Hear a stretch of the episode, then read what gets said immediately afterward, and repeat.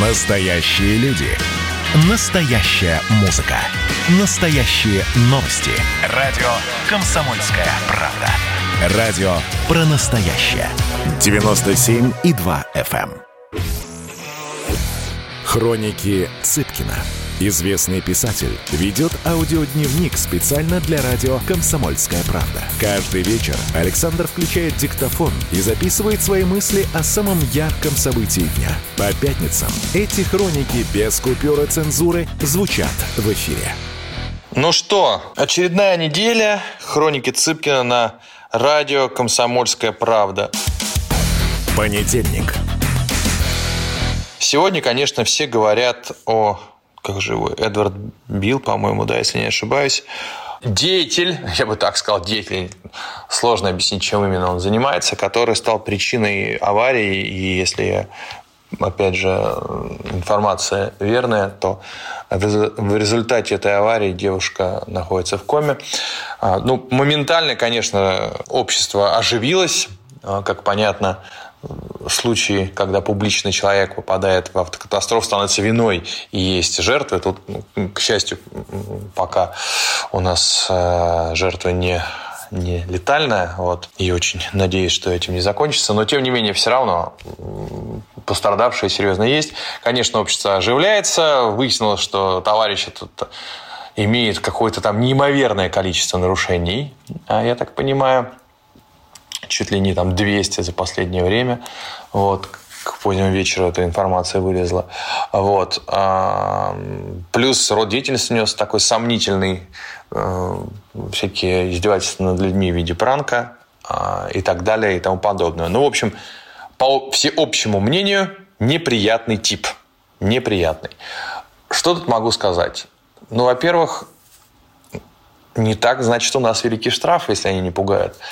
Насколько я знаю, в Европе 200 штрафов не наездит никто. Просто никто не наездит, потому что после пятого или десятого это какие-то колоссальные становятся суммы.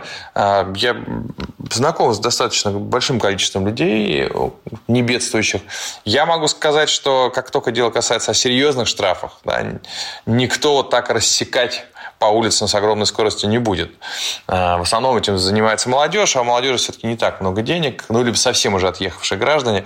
Поэтому, очевидно, э, после таких случаев система должна как-то отреагировать, а, либо действительно автоматическими там, какими-то наказаниями, не только финансовыми, но деньги бьют очень серьезно. Вот, ну, и недопустимая ситуация все-таки 200 а, штрафов. Это как-то прям-таки странно.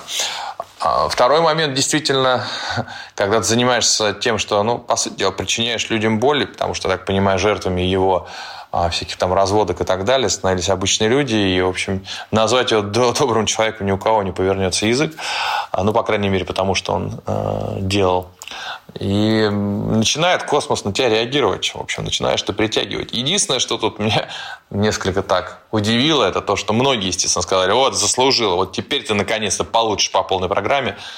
Странное у нас представление о карме.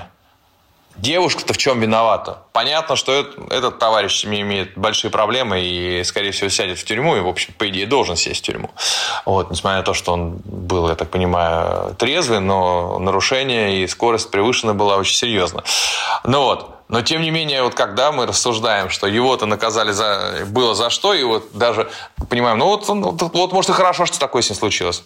Девушка ни при чем. Соответственно, давайте посылать в космос лучи того, чтобы наказание за такой вид деятельности происходило без привлечения третьих лиц. А девушке желаем выздоровления.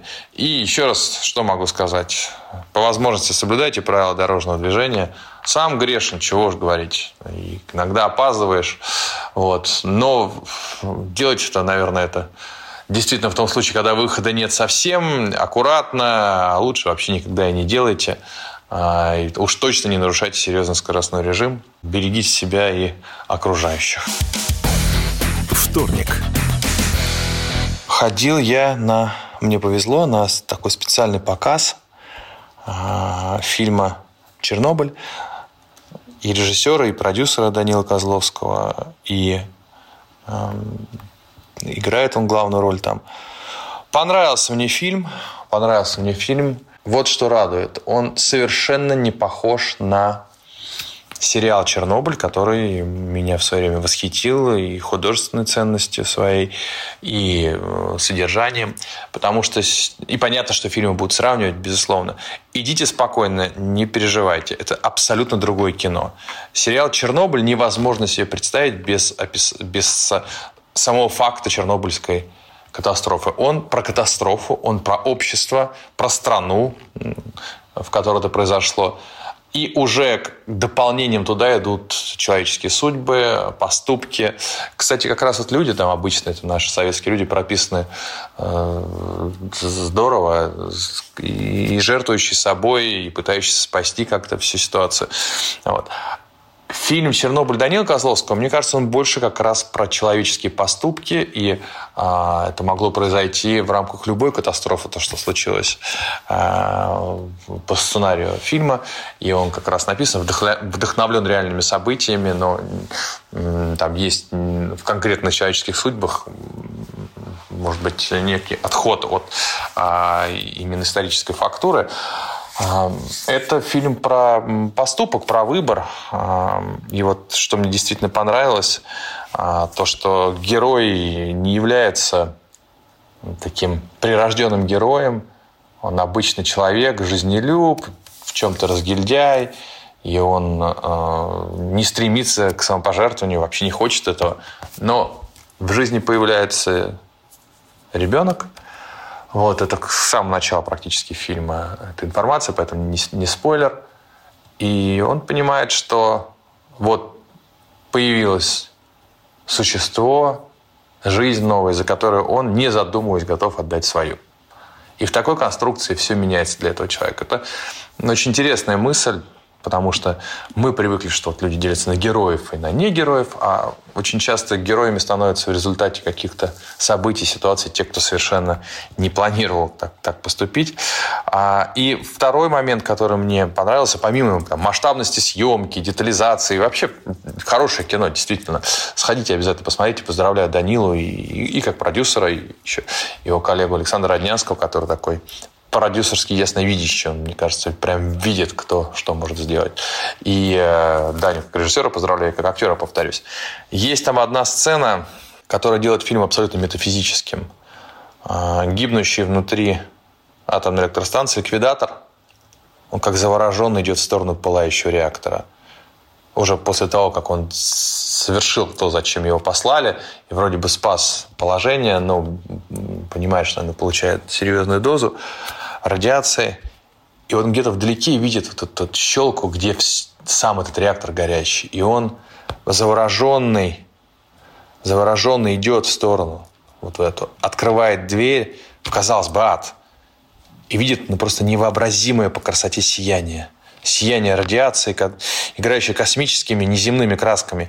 Сияние, которое прямо сейчас его сжигает ну, невидимым светом, этим радиационным, и это сияние забирает к себе. Но он настолько прекрасно, оно в чем-то божественно, что на лице героя застывает восхищение, счастье, там, успокоение, прекрасно сыгранный момент. Он выполнил свое предназначение, это, кстати, не, не Данилина роль. Вот, а, и Бог зовет этого человека к себе. Помните там миф про женщину, которая заставила Зевса показать свою божественную сущность и превратилась в пепел? Или по последнего Пелевина, когда дети за руки счастливые уходят, сгорая в вечный свет. Вот тут что-то подобное. И э, из-за этого кадра исходит, из этого кадра исходит весь остальной смысл. Картины для меня вот это метафизический, про предназначение, про миссию, про вот этот, с одной стороны, зажигающий тебя, но с другой стороны, неимоверно прекрасный божественный свет. Обратите внимание на этот кадр, а, и с удовольствием буду рад а, тому, что люди пойдут в кино. Я вообще считаю, наше кино нужно поддерживать, а хорошее уж тем более. Среда. Я вдруг понял, а почему Советский Союз рухнул? Почему все перестали верить в какой-то момент? Я как раз отсутствие веры и все погубило. Никто не стал защищать никому он оказался не нужен. Все из-за туалетной бумаги. В Советском Союзе практически невозможно было достать банальную туалетную бумагу. Люди ходят в туалет, и есть небольшая специфика у этого процесса. а бумаги нет. Что использовали? Опять же, не то чтобы в каждом магазине продавалась любая другая бумага или даже салфетки. А, уж тем более влажные. Нет, газеты. Газеты. Резались и использовались по назначению. А газеты-то какие у нас в Советском Союзе были? Не Нью-Йорк Таймс, нет. Не, не либерального свойства. Советские газеты были. Правда, труд, комсомольская правда, известия. А что печатали советские газеты? Правильно, новости ЦК КПСС. И печатали с лицами или тексты обращений. Важнейшие идеологические тексты. То есть получается, каждый день 250 миллионов человек, да, что они делали с советскими лицами вождей? Угу, да-да. А что с текстами сделали? Да-да. Метафизика. Они их использовали по назначению, сталкиваясь с самой, так сказать, позорной субстанцией, производимой человеком. Ну и в итоге режим рухнул. Потому что нельзя. Нельзя так. А рухнул он и в том числе потому, что не было туалетной бумаги в прямом смысле слова а, из-за дефицита самых банальных человеческих радостей. Так что аккуратней нужно с самыми тривиальными человеческими желаниями. Хроники Цыпкина. Известный писатель ведет аудиодневник специально для радио «Комсомольская правда». Каждый вечер Александр включает диктофон и записывает свои мысли о самом ярком событии дня. По пятницам эти хроники без купюры цензуры звучат в эфире. Меня тронула история. Любого человека можно сделать сегодня депутатом Госдумы. И Америка, и Европа, и теперь, слава богу, Россия начинает понимать, что есть проторенный путь, по которым когда-то эти страны достигли процветания. Теперь, видимо, некоторое количество обремененных деньгами людей ломанется заниматься русским виноделием. Это очень хорошо. Надеюсь, что сегодня чарки будут полны. Предчувствие перемен. На радио «Комсомольская правда».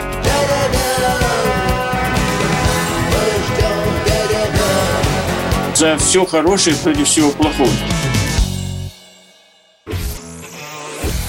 Хроники Цыпкина. Известный писатель ведет аудиодневник специально для радио «Комсомольская правда». Каждый вечер Александр включает диктофон и записывает свои мысли о самом ярком событии дня. По пятницам эти хроники без купюры цензуры звучат в эфире. Четверг. Я сам в Нижнем Новгороде, прекрасный город. Привет ему передают. Только что выступили мы с Максимом Виторганом. Вот. И я как раз давал сейчас комментарий. Не знал об этой проблеме. А, вышел сериал «Топия» по сценарию замечательного нашего писателя Дмитрия Глуховского. Вот. И писатель замечательный, и сценарист. Вот. Мистический триллер. И вдруг на этот триллер очень агрессивная реакция со стороны, я так понимаю, кавказского, прежде всего, ряда э, чеченских блогов или сообществ блогеров. Вот сразу хочу разделить. Да, реакция сообщества блогеров и блогеров не является реакцией официальной, не является реакцией э, такого землячества. Это, это частные лица, да, давайте не будем сразу ставить знак равенства. Тем не менее, реакция очень острая. Я сериал сам пока еще не посмотрел, но я так понимаю, что одна из героинь еще не стопроцентно там было названо, что она из Чечни, но тем не менее, как бы намекается, что она из, из Кавказа, из Чечни. Э, в общем, ведет себя не совсем в соответствии с традициями. Э, и так, в общем, выдуманная героиня якобы позорит э, свою национальность. Вот. И, соответственно, это вызвало такую острую реакцию, вплоть до достаточно опасных тенденций и опасных фактов, чуть ли не персональные данные Дмитрия Глуховского выложили в сеть и с некими призывами его наказать. Начнем вот с этого. Это абсолютно недопустимо. Государство должно с этим разобраться. И даже не потому, что это только вопрос безопасности конкретного человека, хотя это понятно, что, а, а, понятно, что априори это важно. Нет. Как только кто-то покушается на право государства на насилие, это все плохо заканчивается для самого государства всякие там нанятые штурмовые батальоны и все остальное, которые привлекали к тому, чтобы наказать невиновных, они в итоге эту власть и сметают. Поэтому власть должна жесточайшим образом пресекать любые призывы к любому насилию в адрес кон- конкретных лиц, потому что насилие – это право государства. А, Соответственно, государство защищает себя, свою национальную безопасность. И надеюсь, и с этим кейсом оно тоже разберется. Вот.